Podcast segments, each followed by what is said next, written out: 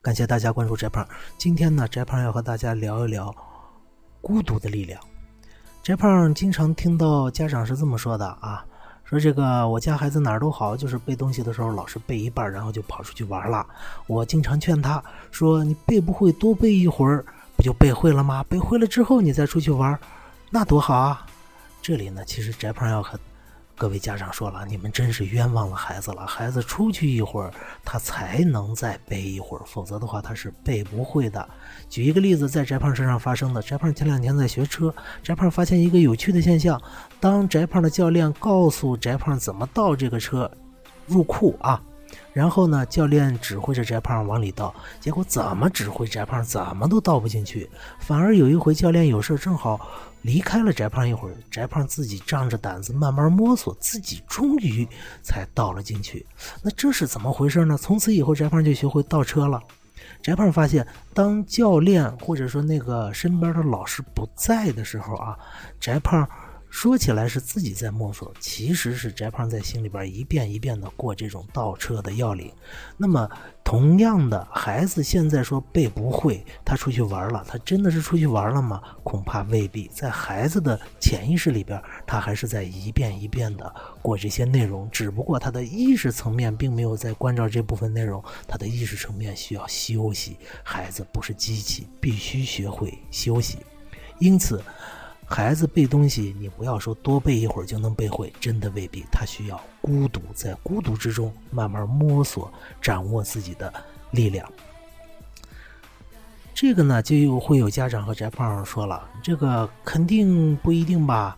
因为你看我们这儿的县里边的这个一中啊，各种各样的一中，我们这儿的一中这个成才率就高，这说明我们一中的老师就非常好嘛。真的是这样吗？其实不是。为什么会造成一中的各种一中的升学率和学生比较好的假象呢？因为，你想想，这一中招人的时候，中考分数是多少？比二中要高出多少呢？是吧？所以这些孩子其实，在招进去的时候就已经经过了一次筛选，他们本身就是那些在考试方面非常优秀的孩子，去了一中以后，自然就考得好了。这并不是老师的好坏。那么有人又会说了，翟胖，按你这么说的话，孤独是很有力量的，那就不需要老师了吗？我们的孩子在自己在家里边自学不就行了吗？也不是，老师的作用就像是你前进路上的路标。路标会告诉你有哪些道路你可以前进，但是路标不能当拐杖，你不能拔着路标一步一步往前走。那么，在这儿就有人要问了：那翟胖怎么样才能让孩子学会孤单孤独的力量呢？翟胖在这儿不直接回答，翟胖先说一个小故事。前两天翟胖和高三的老师在聊天，这个没想到啊，一聊天各科老师都向翟胖倒苦水。数学老师说。你们语文怎么教的？你看都高三的学生了，学他读这个数学题居然就读不懂，他读不懂题，他怎么能做对呢？你们语文怎么教的呀？呃，一会儿历史老师又过来说了，哎呀，你们语文怎么教的？你看高三的学生了，在读历史的这个材料题的时候，文言文读不懂，他读不懂，自然就做不对嘛。你们语文怎么教的呢？过了一会儿，英语老师也过来凑趣儿说，你们语文怎么教的？啊！我把这个阅读理解题每一个单词，甚至包括每一个选项，我都给这个孩子说清楚了，这是什么意思？但是，一选他们还要选错。你们语文是怎么教的呢？听到这里，翟胖非常的惭愧，因为这呃，各位老师说的的确是非常有道理的。孩子呃，读不懂题，读不懂材料，这个选不对东西，的确是语文上出了问题。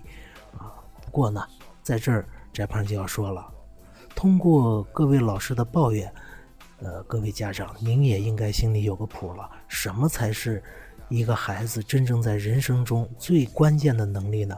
没错，我不是说是语文，而是语言的能力。为什么呢？因为我们人的思维要使用工具的，这些工具就是语言文字。当这个人他的思维里边。没有把语言文字搞清楚，那他的思维必定是混乱而低效的。再举一个例子，就像翟胖的一位朋友，他是理科男出身啊，理工科的。呃，他就和翟胖聊天，有一回就聊到，哎，终于有一回他的一个理科生找到了一个女朋友，两人已经开始勾勾搭搭了。有一天看完电影回大学的路上，啊，这个女孩呢一边走一边说：“哎呀，我真冷。”哎，我这位理工科的朋友呢就说了一句：“早就让你多穿点衣服，你就不穿，你看冷了吧？”然后呢？当然就没有然后了吗？因为人家女孩子说我真冷的时候，其实是希望得到你的关注，甚至是希望得到你进一步的肢体上的接触。你这个时候一把把她揽在怀里，然后说一些甜言蜜语，这才是女孩子需要的。而我这位朋友呢，因为学理科的嘛，语言能力差一些，所以在他脑海里就没有想到女孩子“我真冷”这句话。背后的意思，所以他的思维就没有做出正确的判断。好了，今天这就是翟胖说课，翟胖说了很多，最后说一句，请记住，学生是自己学会的，学生要想学会，必须学好语文，并且还要在孤单中自学。小丽，我们一起在孤独中前进，再见。